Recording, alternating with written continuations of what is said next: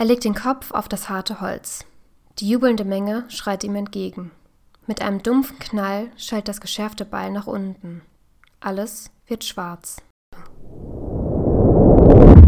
Klappe zu, Mensch tot. Der Todespodcast.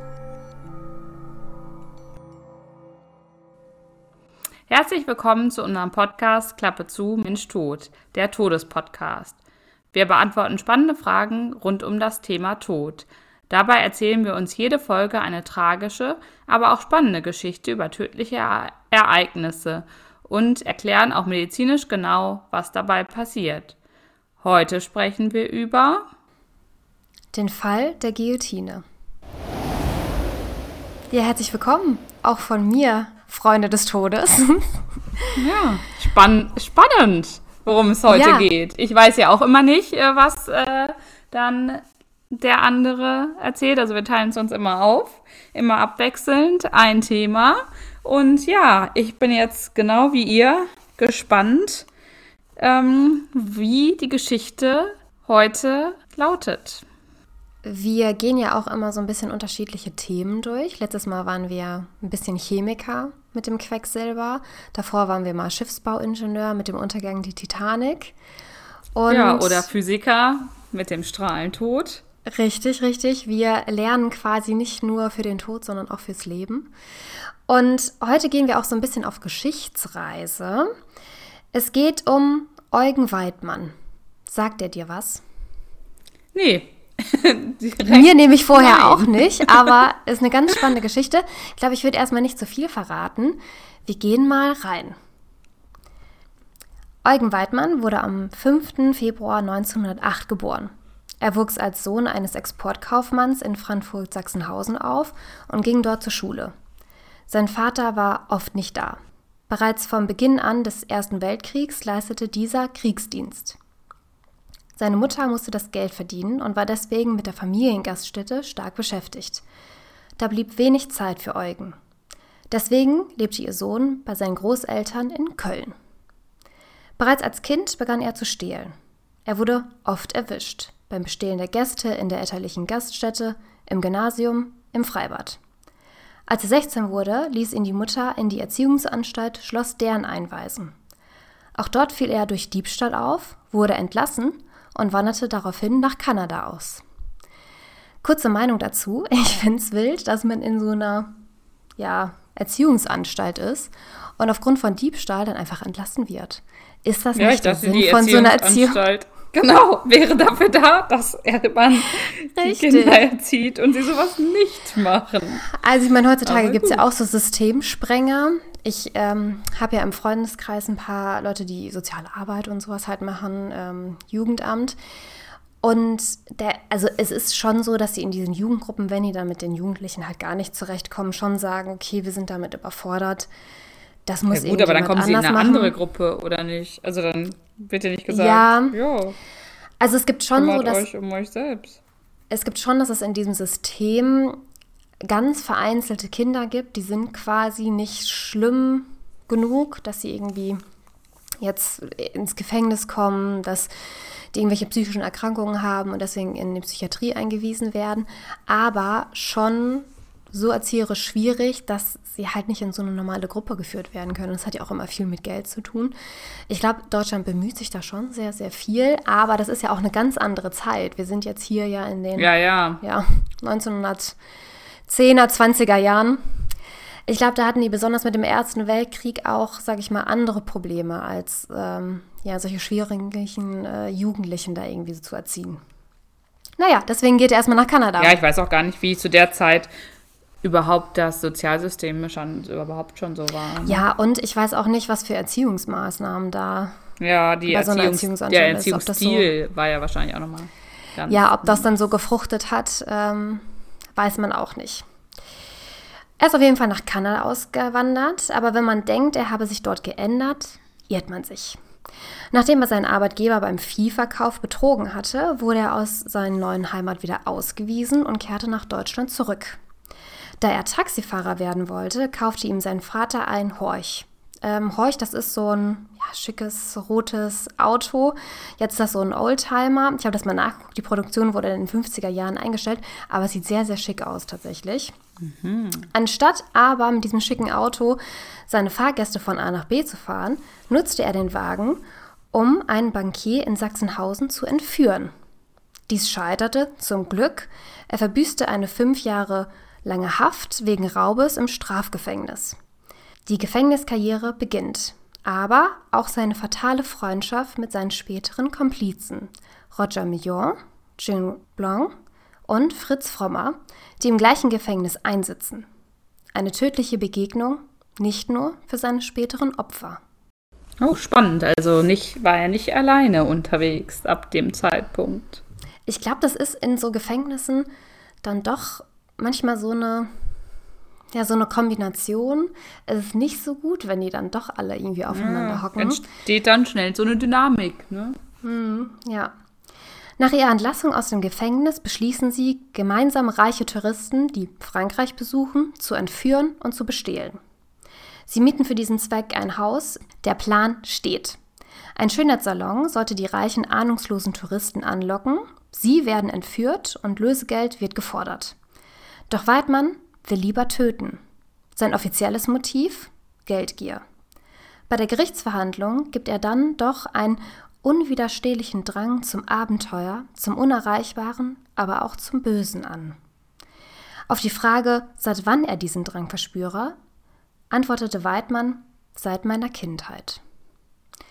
Das ist anscheinend in dieser Erziehungsanstalt nicht aufgefallen. Ja, und seinen Eltern anscheinend auch nicht. Weiß man natürlich nicht, wie viele tatsächliche Psychologen bei dieser Erziehungsanstalt waren. Ja. Die erste Entführungsversuche scheiterte, weil ihr Opfer sich zur Wehr setzte.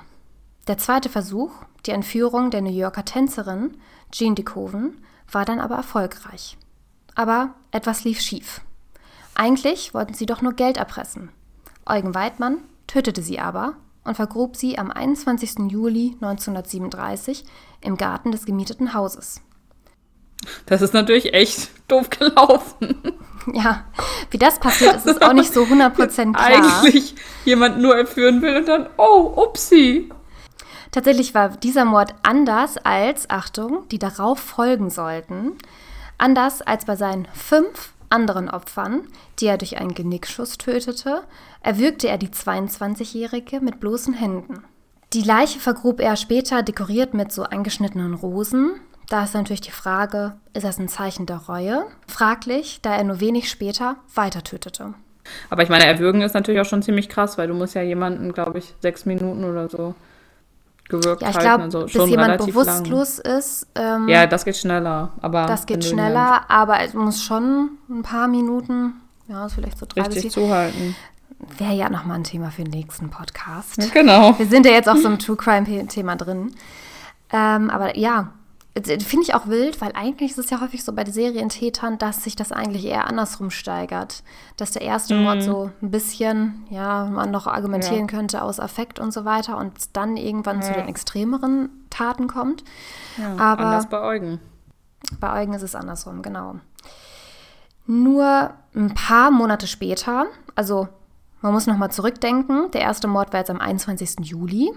Der zweite Mord ist bereits am 3. September desselben Jahres ließ sich Weidmann vom Chauffeur Joseph Kofi in dessen Wagen an der Côte d'Azur bringen, wo er ihn in den Hinterkopf schoss, um anschließend den Wagen zu stehlen. Also Opfer Nummer 2. Am 4. Oktober 1937 lockte er Opfer Nummer 3, eine Krankenschwester mit seinem Komplizen Roger Million, durch ein Arbeitsplatzangebot in eine Höhle. Er tötete sie und stahl ihre Habseligkeiten. Nur Tage später, am 16. Oktober, arrangierten Major und Weidmann ein Treffen mit einem jungen Theaterproduzenten, Roger Leblanc, und versprachen ihm, in seiner Vorführung zu investieren. Stattdessen ermordete Weidmann ihn durch einen Kopfschuss von hinten und stahl seine Brieftasche. Alle Morde aufgrund nur kleiner Geldbeträge. Ja, hat sich nicht so richtig gelohnt. Ne? Also ich meine, so eine Entführung macht eigentlich schon dann aus finanzieller Sicht jetzt mehr Sinn als ein Mord. So ein bisschen ist auch die Frage, ja, wie ich das eben schon gesagt habe, offiziell hieß es dann Geldgier, aber irgendwie musst du es ja auch geil finden, um es da für wenig Geld auch zu machen. Ja, auf jeden Fall. Und ähm, jetzt hattest du ja am Anfang gesagt, dass die eigentlich zu dritt waren. Welche Rolle haben denn dann die anderen beiden da noch gespielt, wenn er jetzt doch nur die nacheinander umgebracht hat? Es gab ja noch den Fritz Frommer. Der ist tatsächlich jetzt das nächste Opfer. Der Fritz Frommer, die sind sozusagen erstmal so ein eingespieltes Team. Es gibt ja auch jemanden, der quasi diese ganzen Schecks oder diese Wagen ja auch irgendwie wieder weiter zu Geld machen muss. Und der ist quasi dafür so ein bisschen zuständig. Mm, um den geht es jetzt nämlich als nächstes, denn auch Eugen Weidmann macht bei seinen Freunden nicht halt. Zusammen mit Roger Millon tötete er am 20. November den gemeinsamen Komplizen Fritz Frommer. Ob es Streit über Geld gab oder ob er die Machenschaften nicht mehr ertragen wollte, ist unbekannt. Sein letztes Mordopfer war Raymond Lesobré, ein Immobilienmakler, mit dem er ein Haus besichtigte. Er stahl sein Auto sowie seine Brieftasche. Die Frage, ob ihn Gewissensbisse plagten, verneinte der athletisch gebaute Frauenheld bei der Verhandlung mit diesen Worten. Seine Taten seien nicht schlimm, denn die Opfer haben ja gar nicht gelitten. Ja, so kann man es auch sehen. Noch Anfang Dezember 1937, im selben Jahr der Morde, man muss das nochmal sagen, das sind ja fünf Morde innerhalb von ein paar Monaten. Von Juli ja, bis Dezember. Ja, ist schon auch krass. Vor allem nach so einem Einstieg. Manchmal ist es ja eher so, dass man dann einsteigt, dann irgendwie vielleicht sogar ein paar Monate bis Jahre Pause sind, dann irgendwann das nächste. Aber ähm, wenn das jetzt schon so knapp aufeinander ist, dann entsteht ja wahrscheinlich bei ihm wie so eine Tod Tötungssucht und dann wird es ja immer krasser. Ich glaube, es ist halt wirklich so, wie er es gesagt hat, das war einmal alles Mittel zum Zweck. Also die wollten halt das Auto haben, der stand im Weg, Knickschuss. Irgendwie gar nicht so richtig drüber nachgedacht, dass es ein Leben, also Menschenleben ist. Noch Anfang Dezember 1937, im selben Jahr der Morde, konnte die Polizei ihn nach einer Schießerei verhaften. Er gestand alle Morde. Sechs Morde in weniger als sechs Monaten. Wie viele Menschen hat er noch auf dem Gewissen? Als die Polizei die von Weidmann gemietete Villa in diesem Pariser Vorort durchforstete, fand sie zahlreiche Kopfer, vollgestopfte Männer- und Frauenkleider. Wem die Besitztümer gehörten, konnte nie ermittelt werden. Oder ob sie eben noch leben. Weidmann, Million, Blanc und Tricot wurden im März 1939 vor Gericht gestellt. Bereits das Gerichtsverfahren war ein Medienspektakel. Die einen bezeichneten ihn als Monster. Die anderen, in diesem Fall weibliche Fans, schickten dem gut aussehenden Serienmörder aufmunternde Liebesbriefe im Gefängnis. Weidmann wusste zu manipulieren. An einem der Verhandlungstage erzählte er, dass er ganz tierlieb sei und wie er vor allem Katzen möge, woraufhin er von einem weiblichen Fan drei weiße Kätzchen angeboten bekam. Solche Liebesbeziehungen sind ja quasi in Fällen von Jeffrey Dahmer oder Ted Bundy auch jetzt ja noch 100 Jahre später nicht fremd. Ich finde es ganz komisch. Ich finde es ganz, ganz komisch. Also ich habe auch gar, gar kein Empfinden für. Ich habe dir ein paar Fotos tatsächlich geschickt. Da sieht man den guten Eugen oh, drauf. Ja, da gucke ich, das gucke ich mir doch jetzt direkt mal an. Beschreib am besten mal so ein bisschen für unsere Zuhörer, die den natürlich jetzt nur auf unserem Instagram-Account sehen können, ähm, was man denn so sieht. Oder würdest du ihn als gut aussehend betiteln? So, also es sind die Schwarz-Weiß-Fotos, die sind natürlich jetzt auch schon etwas älter. Ähm, Gibt es da irgendwie eine Reihenfolge oder? Nee, also in dem ersten Egal. sieht man ihn selber nach der Festnahme. Genau, aber da hat er irgendwie eine Kopfverletzung gerade und ich weiß nicht. Ich denke, das ist also nach der Schießerei halt bei der Verhaftung Wahrscheinlich, passiert. aber Aussehen kann man dann natürlich auch nicht hundertprozentig gut beurteilen. Also ich finde ihn jetzt nicht schlecht aussehend. Ja, ich finde, in Schwarz-Weiß kann man nicht so sagen, weil Schwarz-Weiß sieht häufig auch schnell so ein bisschen gruselig aus. ja. Er hat also auf jeden Fall. Auf dem zweiten Bild sieht er auf jeden Fall besser aus. Da hat er die Haare so, ähm, also so, ja, für einen Mann schon keine totale Kurzhaarfrisur, so ein kleines bisschen länger, dass sie, dass sie so gelegt und gestylt Dunkle Haare. sind. Genau. Schick angezogen. Ähm, das sieht schon ein bisschen, bisschen gespiert aus, das zweite Bild, auch mit Krawatte, Anzug, Mantel. Ähm, ja, da kann man dann schon verstehen, dass Leute ihn gut aussehen finden. Vor allem auf dem zweiten Bild sieht man halt noch so mehrere Offiziere ringsrum und die sehen alle deutlich schlechter aus. ja. Wenn man sich die ja, jetzt mal obwohl, anguckt. obwohl eigentlich ja in Uniform eigentlich ja immer besser aussieht. Ja, ne? eigentlich ja. auch äh, sexy sein kann.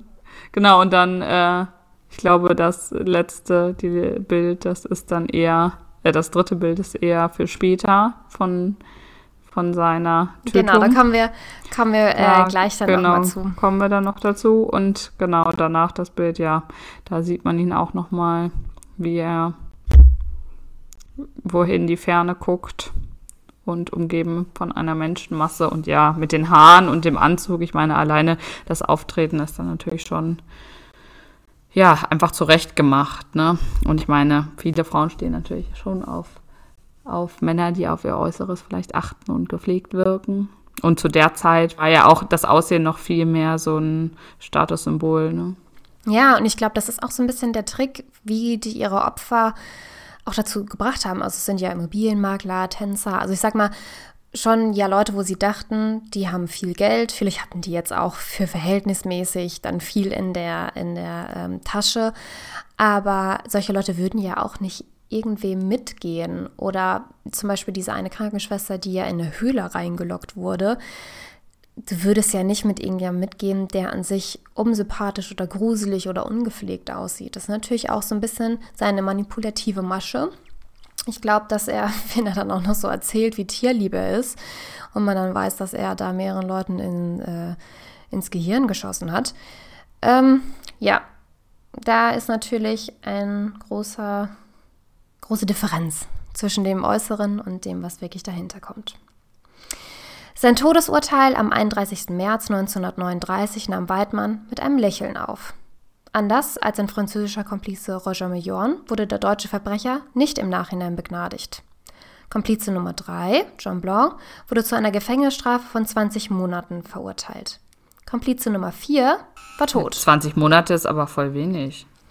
Der hat sozusagen bei den Morden ja selber nicht mitgemacht. Also Roger Millor hat ja quasi bei dem Mord von der Krankenschwester und bei dem ja, Raubmord von dem Immobilienmakler mitgemacht. Der Jean Blanc war quasi nur Komplize, der zu Hause saß. Komplize Nummer 4 war Selbsttod, Opfer von Weidmann und Million geworden. Millions Geliebte, Colette Tricot, das ist eben Nummer 4, was ich eben gesagt habe, wurde zuerst freigesprochen und später zu lebenslanger Haft verurteilt. Diese hatte die erbeuteten Schecks in Geld umgewandelt und wusste wahrscheinlich über die Machenschaften Bescheid. Aber wie kann es denn sein, dass der erst freigesprochen wurde und dann April, April doch nicht? Ich glaube, das ist wie im deutschen Verfahren sonst auch. Hast halt immer Revisionen. Die legen dann quasi Revision ein und dann ist es auf einmal wieder bei einem anderen ja, Gericht. gut, aber zwischen Freispruch und lebenslang ist ja schon durchaus. Naja, eine das kann schon häufiger passieren, wenn dann zum Beispiel irgendein Beweisstück dann bei der Revision angezweifelt wird und das ist genau das Na Beweisstück, gut, das vorher noch gar dich nicht gesehen halt, wurde. Ne? ja, oder dann halt nicht mehr verwendet werden darf. Ja. ja, dann, Dann kann das schon großes- gewendet, das Blatt. Ja. Naja, ich glaube, das passiert dann doch manchmal. Weidmanns Hinrichtung sollte ein Spektakel werden. Hunderte Menschen drängten sich bereits in der Nacht vor der Hinrichtung auf den Platz vor dem Gefängnis, um die besten Plätze zu erhaschen. Wer das Geld hatte, mietete ein Hotelzimmer mit Blick auf den Hof. Das ist übrigens das Bild, was wir jetzt in Nummer 3 sehen. ja, genau, das habe ich mir Da ist schon die gedacht. Guillotine aufgebaut. Und da sieht man ja mehrere, schon hunderte Menschen, die um eine Guillotine ja aufgebaut Ja, so eine sind. richtige Menschenmasse ringsrum, Genau. die dem Spektakel beiwohnen. In den hell erleuchteten Cafés drängte sich eine abstoßende Menge, reißt dumme Witze und verschlingt Butterbrote. Kann man später über diesen Tag lesen. Weidmann wird vor dem Henker zur Guillotine geführt. Er streckt den Kopf durch das Loch, die Knie sitzen auf dem Holz. Das Beil fällt um 4.32 Uhr. Mit einem dumpfen Knall sauste die Stahlklinge herab und trennt den Kopf vom Torso. Bruchteile von Sekunden später knallten die Champagnerkorken. Auf das Monster. Die Menschen feiern gegenüber vom Gefängnis in Versailles, vor dessen Pforten die Guillotine aufgebaut war. Trotz eines strikten Verbots wurde die Hinrichtung gefilmt. Die zehnsekündige Schwarz-Weiß-Aufnahme findet man noch heute im Netz geistern. Darin sieht man das Hineinführen und die Enthauptung. Das obligatorische Hochhalten des Kopfes ist nicht mehr enthalten. Christopher Lee, der spätere Dracula-Schauspieler, war damals 17 Jahre alt und Zeuge der Hinrichtung. Er war auf dem Weg in den Urlaub an die Côte d'Azur und berichtete dem Telegrafen später. Kurzer Zwischeneinwand, ich finde es ein bisschen komisch, dass wenn man im Urlaub an der Côte d'Azur ist, erstmal so eine Hinrichtung beiwohnt. Ja, finde ich auch ein bisschen komisch. Vielleicht andere Zeiten. Naja, daraus hat sich vielleicht sein Beruf später entwickelt. Vielleicht. Er sagt, glücklicherweise stand ich ganz hinten. Trotzdem quält mich die Erfahrung noch heute. Frauen rannten, so die Überlieferung, zur Guillotine, um ihre Taschentücher im Blut des hingerichteten Weidmann zu tränken. Der französische Premierminister war allerdings von dieser Belustigung über den Toten weniger begeistert. Ich schäme mich für meine Mitbürger. Kurz darauf drängte er auf eine Änderung des Strafgesetzbuches. Von dort an wurde in Frankreich nur noch hinter Gefängnismauern hingerichtet. Eugen Weidmann war damit der letzte öffentlich mit der Guillotine hingerichtete Verurteilte in Frankreich. Wer Weidmann wirklich war, wird wohl für immer ein Rätsel bleiben. Er sah sich selbst als missverstandener, einsamer Dandy. Von der Presse als Monster mit dem Sandblick betitelt, schrieb er in seinen Memoiren Baudelaire, das bin ich. Ja, das war die Geschichte von Eugen ja, Weidmann. Ich finde es vor allem krass, wenn das gefilmt wurde und dass nachher der Kopf so hochgehalten Ja, ich habe es tatsächlich jetzt nicht äh, im Internet gesucht, aber ich ähm, glaube, man könnte es dann doch recht schnell finden. Solche Videos gibt es ja dann. Aber doch. schon krass, dass man das dann direkt äh, so aufgenommen hat und dass es auch bis heute übrig, also überliefert ist dann. Ich glaube, dass es ähm, schon in den Menschen so eine morbide Ader gibt. Also ich meine, ist ja auch so ein bisschen gut, es interessiert uns natürlich auch medizinisch, aber natürlich auch so ein bisschen der Grund, warum wir diesen Podcast machen oder warum man sich halt auch solche True Crimes Podcasts ja, anhört, ja, weil es einfach spannend. True Crime so ja, es ist halt ne? einfach spannend. Man hat es zum Glück nicht selber im Alltag, aber es ist sowas ja verbotenes, was einen schon halt immer äh, immer interessiert. Ich erzähle gleich ganz, ganz viel, auch mal so ein bisschen zur Geschichte. Deswegen habe ich ja nochmal gesagt, wir waren vorher ja Physiker, Schiffsingenieure und sonst was. Wir gehen gleich mal so ein bisschen in die Geschichte rein, aber ich will als erstes, ja, über unseren Fall jetzt heute erklären. Enthauptung. Was ist überhaupt Enthauptung? Warum stirbt man? Und auch die ganz, ganz große Frage, wie schnell stirbt man daran? Die Enthauptung wird auch Köpfen oder Dekapitation genannt und kommt tatsächlich auch aus dem französischen Dekapitier, enthaupten, vom lateinischen Kopf. Und ist quasi die gewaltsame Abbringung des Kopfes vom Rumpfes und das kann entweder halt eben bei einer Hinrichtung passieren oder kann natürlich auch als Unfall passieren. An sich sind es sehr, sehr wenige Menschen, die durch eine Enthauptung sterben. Ich glaube, es wird uns jetzt hoffentlich nicht treffen, aber mm, ich sag mal, das was noch am häufigsten zum Beispiel bei einer Hinrichtung jetzt nicht durch die Guillotine oder durch eine Axt passieren kann, ist, dass man zum Beispiel bei einer Hinrichtung durch das Erhängen tatsächlich den Kopf abtrennen kann. Vielleicht machen wir da auch nochmal einen Fall tun. Das ist sozusagen, beim Erhängen hat man unterschiedliche Mechanismen. Entweder kann man ersticken, man kann recht schnell die Blutzufuhr ähm, verhindern. Das ist quasi die zweite Variante, die eigentlich beim Erhängen, wenn es schnell gehen soll, mhm das Gewünschte ist. Oder man kann eben teilweise oder ganz ja, den Kopf abreißen. Das ist natürlich eine sehr, sehr schreckliche Form für alle Zuschauer. Und das hängt davon ab, wie hoch die Fallhöhe ist und damit natürlich auch das Und Gewicht, welches halt Material halt vielleicht ist. auch der Strick, oder? Genau, also wie dick das sozusagen ist. Ähm, wie gesagt, man möchte eigentlich beide Optionen nicht haben. Gute, in Anführungsstrichen, Henker ähm, können mit dem Körpergewicht ausrechnen, welche Variante es sozusagen halt wird. Ähm, die erste Variante möchte man halt auch nicht, weil es natürlich ein recht langer, sekundenlanger, teilweise minutenlanger Todeskampf ist. Das heißt, die Variante, wo man am schnellsten. Das ist ja dann ähnlich wie mit Erwürgen. Genau, die Variante, wo man am schnellsten bewusstlos wird, ist eigentlich die Variante, die gemacht werden soll. Aber da gibt es natürlich, also ich finde es auch ein bisschen wild, bei der Hinrichtung davon zu sprechen, was jetzt irgendwie am humansten ist. Im Endeffekt ist es ja ein Todesurteil. Ich persönlich, um naja mal ein bisschen Meinung einzubringen, bin ja gegen die Todesstrafe. Aber wir reden jetzt noch mal ganz viel darüber. Ähm, die Enthauptung ist tatsächlich ein sicheres Todeszeichen. Das kann ich noch mal kurz erklären, was überhaupt Todeszeichen sind. Mm, die sicheren Todeszeichen sind sozusagen ja die Zeichen für den Rechtsmediziner Arzt, dass jemand tatsächlich verstorben ist, weil sowas wie Atemstillstand, erweiterte Pupillen, dass jemand kalt ist, kann halt auch alles bei Bewusstlosigkeit oder quasi einfach ganz ja bei Kreislaufzusammenbruch äh, passieren. Und es gibt ja auch frühere Geschichten, wo dann eben nicht diese sicheren Todeszeichen ja beachtet wurden oder noch nicht aufgeschrieben waren, wo Leute lebendig begraben wurden, weil man eben gedacht hat, ah ja, die atmen nicht mehr. Und auf einmal sind die halt wieder aufgewacht. Die sicheren Todeszeichen sind zum Beispiel Leichenflecken, Leichenstarre, Fäulnis oder eben die Verletzungen, die mit dem Leben nicht vereinbar sind. Eben Abtrennung des Kopfes, Trennung des Rumpfes komplett. Dann jetzt erstmal etwas Geschichte. Die ältesten Belege für Enthauptungen im Sinne von Hinrichtung gibt es sogar bereits vor 12.000 Jahren in Brasilien. Sie gehören also so ein bisschen zur Menschheitsgeschichte dazu. Römer haben quasi Enthauptungen nur für ehrenhafte Bürger angewendet und die oh, Kelten sollten diese Technik ja und die Kelten sollten diese Technik nicht benutzen, obwohl sie für sie standardmäßig waren.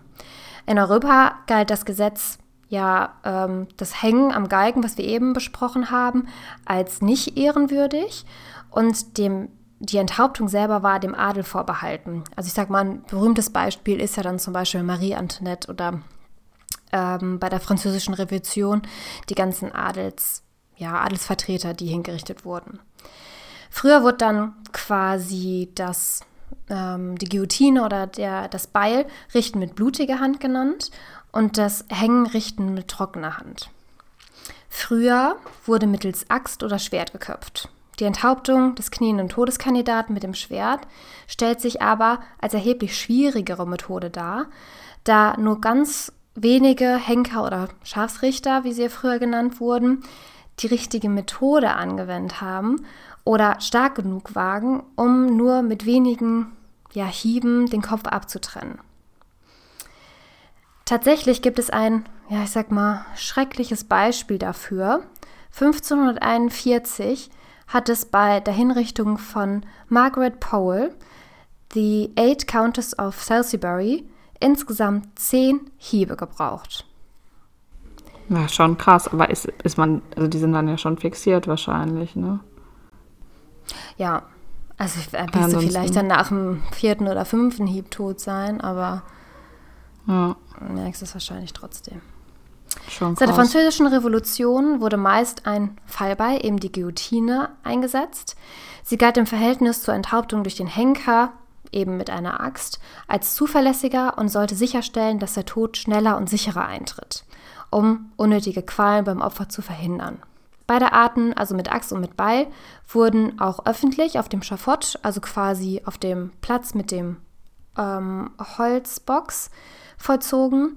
Seit der Abschaffung des Adels im August 1789 wurde diese Hinrichtungsart in Frankreich auf alle Verurteilten ausgeweitet. Also es war nicht nur ein Privileg der Adeligen, sondern auch ganz toll andere, andere Kriminelle oder politisch Andersdenkende konnten dann. Aber dann sozusagen als Standardvariante. Genau, es war dann die Standardvariante in Frankreich.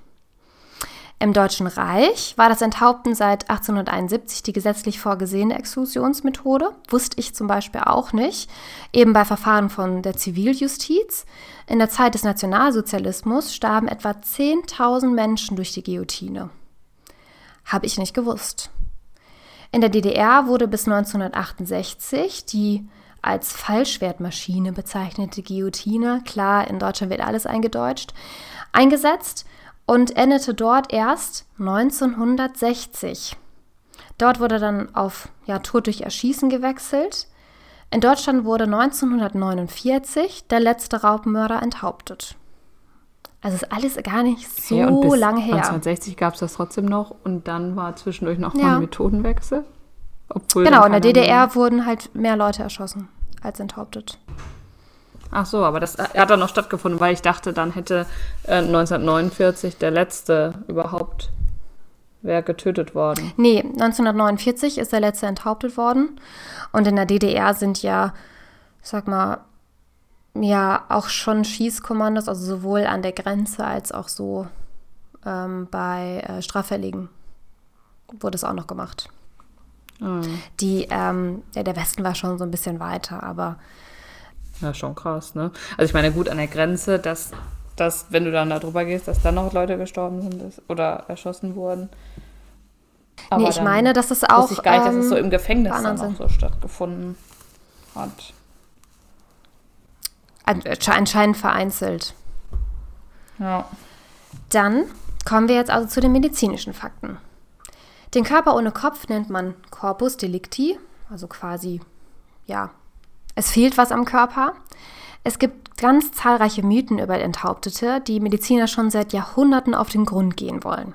Eine dieser Mythen war die von Störtebecker.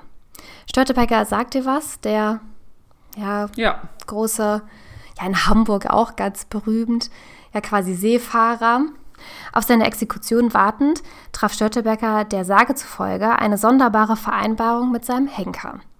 Sobald sein Kopf abgeschlagen sei, würde er sich erheben und entlang seiner ebenfalls zum Tode verurteilten Crew gehen. Jene Kameraden, an denen er seinen kopflosen Körper vorbeischreiten könnte, sollten verschont werden.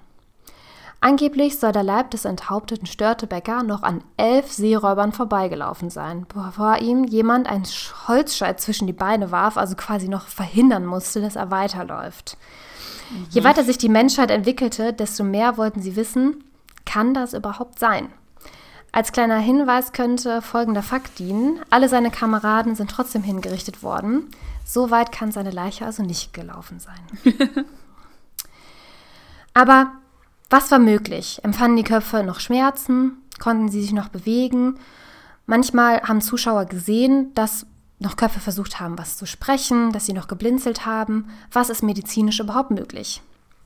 Gegen Ende des 17. Jahrhunderts entdeckte der italienische Arzt und Antonom Luigi Galvani durch Zufall bei Experimenten die Konstruktion von präparierten Froschschenkeln unter dem Einfluss von statischer Elektrizität.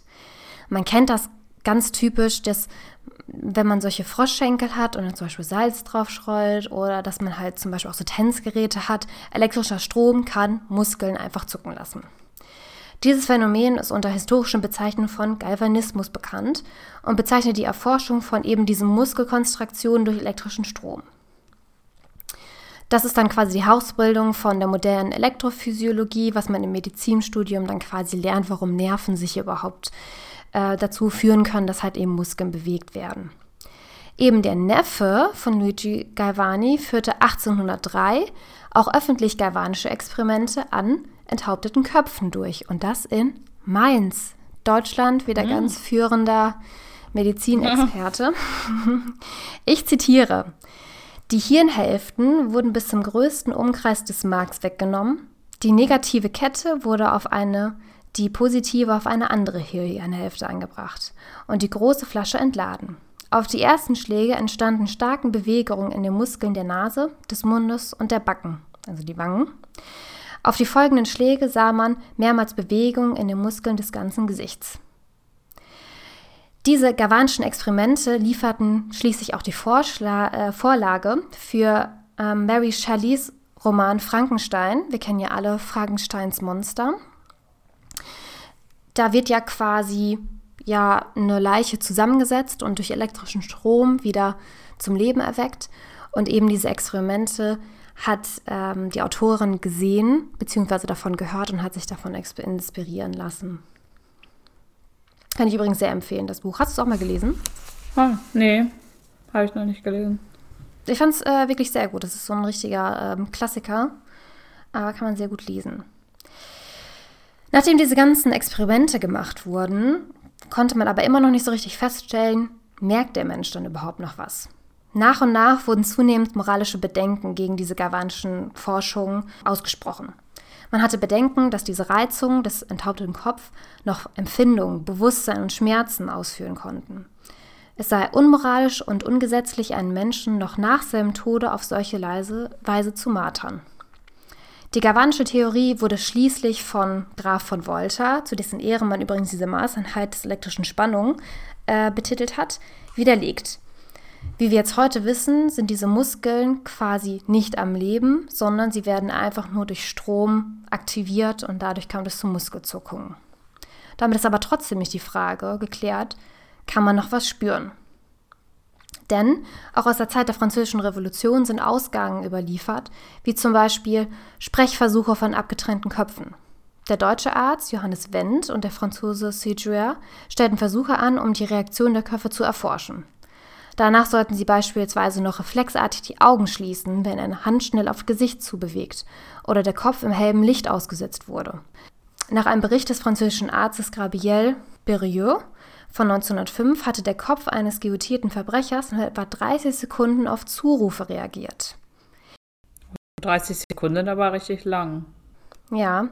Ähnliches wird auch über die letzte in Frankreich enthauptete Person, die übrigens 1977 enthauptet wurde, berichtet.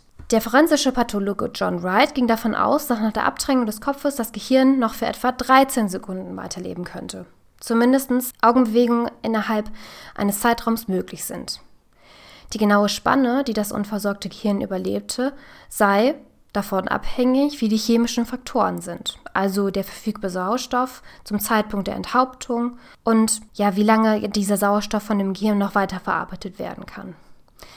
Eigentlich muss man jetzt überlegen, diese Theorien sind ja nicht weit hergeholt. Denn wir wissen, wenn man ja an sich stirbt oder wenn man einen Schlaganfall hat, einen Herzstillstand, sagt man ja, dass so ein Gehirn circa drei Minuten lang ohne Sauerstoff aushalten kann und dann quasi langsam abstirbt.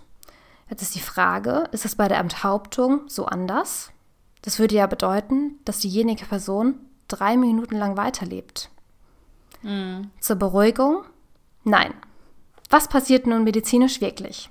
Was würdest du denn denken? Ja gut, dabei ist ja schon die Sache, dass einfach der Körper nach unten abgetrennt ist. Also ich meine, wenn der Körper noch dran ist und dann, weil ich nicht, das Herz noch einmal schlägt, dann läuft ja erstmal das Blut noch einmal auch weiter und zirkuliert noch ein bisschen weiter oder die Luft, die ist ja dann immer noch weiter in der Lunge und dann im Blut. Also es gibt ja Aber wahrscheinlich mal, Nachstrom. Wenn du jetzt erstmal zum Beispiel irgendwie dir jetzt den Kopf abgetrennt hast, ich glaube, dass schon eine gewisse Zeit zum Beispiel die Leber an sich noch als lebendige Zellen da ist. Klar ist dein Gesamtkörper tot, aber einige Zellen sind ja jetzt, wenn du die entnehmen würdest, würdest du die erstmal noch als lebendig ja, identifizieren. Ja, du könntest die noch schnell als Organspende benutzen, glaube ich. Ganz schnell. Ja, ja. Müsste man eigentlich mal über, also jetzt wird es ja nicht mehr gemacht mit Enthautungen, aber hätte man vielleicht dann, naja, ja, wobei moralische, ich glaube, da gab es noch keine Organspende. Nee, glaube ich auch. Ähm, aber es ist auch moralisch, naja, schwierig, schwierig. Also, nach heutigem Wissensstand und physiologischen Gesetzen treten unmittelbar nach dieser Enthauptung eine Kette von Ereignissen ein. Dafür müssen wir einen kurzen Blick in die Nervenfasern werfen. Es geht jetzt erstmal los. Was sind Nerven überhaupt?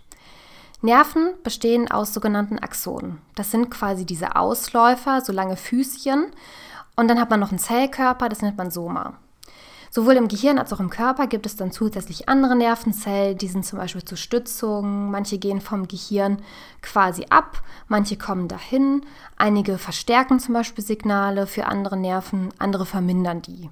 Das ist ein ganz, ganz großes Netz, was quasi durch unser Gehirn die ganze Zeit immer reguliert wird und sich auch wieder selber reguliert. Diese Signale nennt man Aktionspotenziale und das ist quasi wie so Strom, über den wir gerade eben gesprochen haben. Dadurch entsteht, dass Ionen, also geladene Teile wie Natrium, Chlorid, aus den Zellen quasi immer ausgeschüttet und wieder aufgenommen werden und dann so eine Kettenreaktion an andere Zellen auslösen. Nur wenn Reize stark genug sind, werden die quasi weitergeleitet. Nun wird der Kopf mit einem Schlag abgetrennt. Das heißt, das Rückenmark, also unser Gebiet mit dem größten Nervenstrang wird durchtrennt. Diese Nervenfasern bestehen ja aus ganz vielen Axonen, die werden jetzt durchgetrennt. Und das heißt, bei dieser Durchtrennung hat man eine ganz, ganz hohe Frequenz von diesen Aktionspotenzialen, also von diesen Signalen. Die feuern die ganze Zeit zum Gehirn. Das führt dazu, dass dadurch, dass die ganze Zeit das, ja, Signale kommen, die sogenannte laterale Hemmung ausfällt. Eine laterale Hemmung ist quasi so ein Verschaltungsprinzip der Nervenzellen, die die Aktivität von anderen Nervenzellen quasi hemmen oder beeinflussen kann. Das heißt, durch diese Hemmung kann unser Gehirn überhaupt entscheiden, die Signale möchte ich weiterleiten und es entsteht kein richtiges Chaos. So setze ich jetzt innerhalb von 300 Millisekunden eine massive und unkontrollierte Ausbreitung eben dieses ganz unkontrollierten Erregungsmusters im Gehirn fort und alles ist quasi richtig angefeuert. Chaos im Gehirn. Das führt wiederum zu einer sofortigen Bewusstlosigkeit. Es gibt eine irreversible Störung, also man hat alle Funktionen im Gehirn wie Fühlen, Schmerz, Sehen schon innerhalb von weniger Millisekunden verloren. So eine ähnliche, doch um ganz, ganz viele Potenzen schwächere, unkontrollierbare Erregungsausbreitung hat man übrigens bei epileptischen Anfällen. Ganz wichtig ist aber auch der Unterschied, dass da das nur in wenigen Arealen ist. Das heißt, von so einem epileptischen Anfall kann man sich ja theoretisch auch wieder erholen. Es gibt natürlich Leute, die auch trotzdem dran sterben. Aber da würden wir ja jetzt auch nicht davon ausgehen, dass da ja viel Kontrolle jetzt noch im Gehirn stattfindet. Hm. Ja, ich habe gedacht, oder bei so einer Querschnittslähmung, das ist wahrscheinlich ja dann für den Teil, der dann gelähmt ist, auch ähnlich, ne? Ja, ich glaube, dass sie in dem Moment äh, auch das ganz, ganz viel Chaos haben. Nur dass dann quasi dieses Signal ja dann wieder abschwächt. Und da geht es jetzt quasi weiter mit. Das sind jetzt nur die ersten paar Millisekunden. Die Bewusstlosigkeit des abgetrennten Kopfes ist hingegen dann eben durch diesen Ausfall von dieser lateralen Hemmung schon massiv. Also es ist ganz viel im Kopf los. So eine richtige bewusste Wahrnehmung ist aber schon nicht mehr möglich. Das heißt, also nach 300 Millisekunden kann man schon ausschließen, dass derjenige überhaupt irgendwas spürt. Das nennt man übrigens auch dann zerebralen Schock. Jetzt ist aber die Frage, könnte man aber, wenn das jetzt nicht da wäre, jetzt nicht trotzdem irgendwie überleben? Gibt es nicht andere Gehirnteile, die dann zum Beispiel diesen Schock nicht bekommen und dann weiter überleben konnten? Gehen wir jetzt einmal nochmal zurück. Man hat jetzt zum Beispiel diese Nervenfasern. Diese bestehen ja aus quasi jetzt diesen Axonen, also diesen Ausläufern, die jetzt da kaputt sind. Das heißt, die sind die ersten, die jetzt quasi schon nach wenigen Sekunden absterben, weil man wissen muss, wie quasi solche Zellen funktionieren. Man hat so einen Treibstoff, ja, den Treibstoff aller Zellen, das ist das ATP. AT, das ATP ist zum Beispiel auch der Grund für so eine Leichenstarre. Das ATP ist für ganz viele unterschiedliche Zellvorgänge zuständig. Zum Beispiel auch, dass Muskeln sich von ihrer starren Konstraktion dann wieder lösen können. Wenn man jetzt, weil man tot ist, kein ATP mehr hat, hat man eben diese Leichenstarre. Das heißt, die Muskeln bleiben verkrampft. Nur durch den Fäulnisprozess aufgelöst können die Muskeln dann wieder bewegt werden, aber das ist diese typische Leichenstarre, die übrigens ja auch zu den sicheren Todeszeichen gehört. Genau, und diese, diese Zellen können halt einfach ohne quasi den lebenden Treibstoff ATP, der halt wirklich nur beim Atmen und beim Leben produziert wird, dann einfach nicht mehr weiterleben. Das heißt, nach circa fünf Sekunden stirbt bereits schon die ersten Nervenzellen ab, die halt einfach kein verfügbares ATP und auch keinen verfügbaren Sauerstoff haben. Sauerstoff an sich gäbe es ja noch im Kopf, aber dadurch, dass dieses Erregungsmuster dieses Gehirn auch so sehr ja quasi ins Chaos und in Aktivität bringt, ist der Sauerstoff, der im Gehirn noch da ist, auch innerhalb von weniger Sekunden aufgebraucht. Also selbst wenn man jetzt irgendwie den Kopf noch weiter beatmen würde, würde auch nichts bringen, weil es einfach so viel Sauerstoffversorgung braucht. Mm, die Frage ist jetzt dann aber, warum haben dann Ärzte, das sind ja auch keine doofen Leute, sowas wie Zuckungen oder Augen oder sogar Sprechen gesehen? Sind die Ärzte von damals alles Lügner? Was würdest du sagen, woran könnte das liegen? Oder wollten die sich einfach nur darstellen? Wollten die es größer machen, als es wirklich ist. Ja, also kann ja auch sein, dass sonst durch diesen, durch dieses plötzliche Abschneiden wie halt noch so ein elektrischer Impuls halt weitergeleitet wird und das gar nicht über den Körper angesteuert wurde, sondern über den Rest. Oder bei, bei Mimik könnte ich mir auch vorstellen, dass der im Moment, wo, wo die, also kurz vor dem Tod halt noch ein Gesicht, also einen Gesichtsausdruck hatte und danach durch diese Durchtrennung das entspannt und dann hat man natürlich nochmal eine Veränderung. Ja, das kann auch sein, dass es quasi durch die Entspannung anders ist. Aber tatsächlich sind die Ärzte von damals keine Lügner oder die, ja, die Leute, die es gesehen haben, ist es schon wirklich wahr, dass sie es gesehen haben. Jetzt nicht, dass Störtebeck da rumgelaufen ist, aber dass die Leute tatsächlich noch so Zuckungen haben können oder dass dann sogar Augen geschlossen werden können, weil nämlich mm, es ja nicht nur bewusste bewusste Zellsteuerung von und Nervensteuerung von uns gibt, sondern es gibt ja auch die sogenannten Reflexe. Reflexe gibt es auch im Gehirn oder halt auch im Gesichtsbereich. Es gibt zum Beispiel einen Lidschlussreflex. Also was dann eben so erzählt wurde, ist, dass wenn ein Objekt dir entgegenkommt, gibt es von dem Auge zu dem Nerven, dann zu dem Lid so einen Reflex, dass du schlagartig dann quasi deine Lieder zumachst. Das ist typischerweise den Reflex, den man kennt, ist ja unten am Knie, dass wenn man da drauf schlägt, ist einfach so passiert und dafür braucht es überhaupt nicht das Gehirn. Das heißt, Mm, das sind keine bewussten Sachen, sondern einfach durch diesen Schaltkreis können die Nerven, die jetzt quasi noch am Leben sind, die aber nichts mit dem Gehirn zu tun haben, immer noch funktionieren. Das heißt, so nicht nur der abgetrennte Kopf kann zum Beispiel schnell auf so eine zu bewegte Hand reagiert haben, sondern tatsächlich der Körper an sich auch. Es gibt auch noch so Beobachtungen wie zum Beispiel, dass es Kiefer- oder Zungenbewegungen gab, die kann man zum Beispiel erklären, dass ja eben dieses Chaos im Gehirn ähnlich wie bei epileptischen Anfällen ist und eben solche ja, Zungenbewegungen kann man auch bei epileptischen Anfällen sehen. Sie lassen sich also nicht darauf schließen, dass der abgetrennte Kopf noch irgendwas versucht zu sagen, sondern dass es einfach unwillkürliche Muskelbewegungen sind. Letztendlich kann man aber auch sagen, dass diese ja über entsprechenden Überlieferungen wie Berichten wie schon Störtebecker oder dass die irgendwie geblinzelt haben oder noch was gesagt haben, es natürlich Übertreibungen sind oder einfach aufgeputschte Stories, die immer, immer weiter und immer, immer größer erzählt wurden. Natürlich auch so ein bisschen die Frage, wie das jetzt herausgefunden wurde. Da fand ich so. Ähm, ja, vor allem, wenn man jetzt heutzutage ja keine Forschung mehr machen kann. Also ja, jetzt kann man nicht mehr so viel machen. Genau, hatte man ja nicht die Mittel, richtig Sachen rauszufinden. Tatsächlich ähm, gibt es solche EEG-Untersuchungen. Also EEG ist quasi so, ja, solche Wellen, die man im Gehirn messen kann, wie viel Gehirnaktivität ist an Ratten oder an Mäusen. Die wurden tatsächlich dann für die Forschung geköpft und ähm, da gab es quasi dann Werte, Mm, wo man dann halt davon ausgeht, wenn so und so viel Prozent ähm, aktives Gehirn noch da ist, kann noch unbewusst auf Reaktionen oder halt eben noch auf ein Bewusstsein rausgeschlossen werden. Ähm, aber an Menschen wurden diese Versuche natürlich jetzt nicht mehr geführt. Aber ich fand es richtig interessant. Ja, und bei den Tieren kam dann auch raus, dass, ähm, dass sie eigentlich dann nichts mehr merken. Genau, wen wenige Sekunden. Genau, wenige Sekunden. Naja, eine Sekunde kann auch lang sein, ne? Ja, das stimmt. 300 Millisekunden äh, merkt man es auf jeden Fall. Ja. dass man gerade geköpft wird. Ich habe übrigens auch ähm, als ich nochmal so ein bisschen recherchiert habe, war ich so, ja gut, wie kann denn so eine Enthauptung noch so passieren?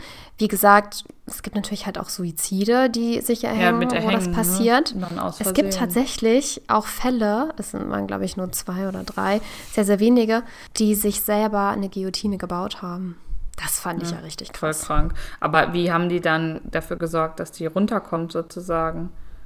Also ja, haben die an sich runtergelegt und die ganze Zeit so ein Seil festgehalten und dann. Ich ja. denke, ich habe es jetzt nicht ganz durchgelesen, hätte ich gesagt. Aber wie man da selber auf solche schlimm Ideen kommt, weiß ich auch nicht. Ja, besonders, ich hatte auch Angst, dass das halt nicht schwer genug ist. Ja, ja, das nicht funktioniert. Kann es ja ne? sehr, sehr lange dauern. Ja. ja. Aber ich fand es in einer ja, gewissen Weise was? irgendwie auch schön beruhigend. Es ist wirklich anscheinend was, was sehr schnell geht.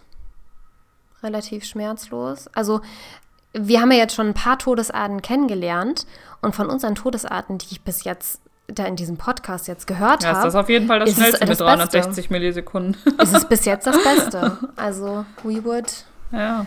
recommend. Deswegen ist, also, wie gesagt, ich bin ja gegen die Todesstrafe. Für, äh, für mich muss man das halt eh nicht machen. Aber ähm, da hat es dann den Eugen Weidmann wahrscheinlich noch am besten getroffen. Ja, ja. Also ich denke, dass seine Opfer, besonders mit dem Erwürgen. Mit dem Erwürgen, die hatten es am schlimmsten. Wobei, ja. ich meine, gut, Nackenschuss, wenn man da jetzt wirklich, also Genickschuss, wenn man da richtig trifft, dann ist das wahrscheinlich vergleichbar. Wahrscheinlich. Aber ich denke schon, dass ein paar Sekunden länger dauert. Hm. ja, vielleicht kommen wir dazu beim nächsten Fall, ob es beim vielleicht. Genickschuss länger dauert. Das war die Geschichte von Eugen, der innerhalb weniger Monate zum Serienkiller und damit zum letzten öffentlich hingerichteten französischen Verurteilten wurde. Ich habe übrigens noch mal als kurzer ähm, Fakt, ähm, das war ja alles in der Zeit, mh, mm, also er ist ja quasi aufgewachsen im Ersten Weltkrieg mh, mm, und da war ja schon ganz viel antideutsche Stimmung, verständlicherweise in Frankreich. Und besonders jetzt da, als es 1939 seine Hinrichtung war, ist das natürlich auch die französisch-deutsche ja, Beziehung auch, sag ich mal, eher schwierig gewesen. Und da haben die Leute natürlich noch mehr in ihm dieses Monster gesehen, den typischen Deutschen, der halt hingerichtet werden sollte.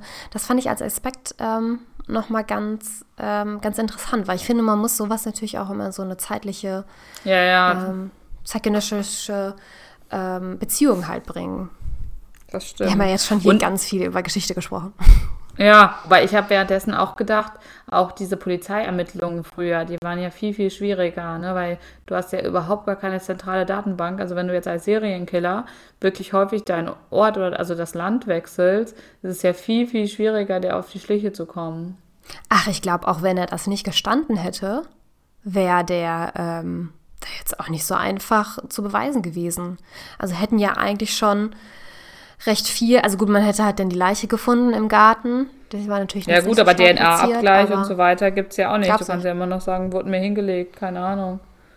Also ja. ich glaube, früher wurden auch schon viel mehr Leute falsch verurteilt, weil du einfach dich rausreden kannst viel einfacher oder auch anderen Sachen unterschieben kannst zur Falschverurteilung, da habe ich auch noch einen Fall, den würde ich, glaube ich, vielleicht als nächsten machen. Jetzt bist du als nächstes dran. Ja. Da, äh, der ist in Amerika und der ist ähm, auch ganz, ganz wild. Ganz, ganz wild. Na, spannend. Hast du denn schon was für uns, was du uns als Tipp geben kannst? Ja, also ich habe schon äh, was im Kopf, wie es weitergeht. Ähm, ja, ich sag mal so, auch etwas weiter aus der Vergangenheit äh, ist der Fall. Aber es wird spannend. Also ihr könnt euch freuen und neugierig auf die nächste Folge blicken. Ich bin gespannt. Dann. Ja, also war spannend, dir zuzuhören. Danke, dass du uns diesen Fall präsentiert hast. Und ich freue mich auf die nächste Folge. Ich hoffe, ihr habt was gelernt. Bis bald. Tschüss.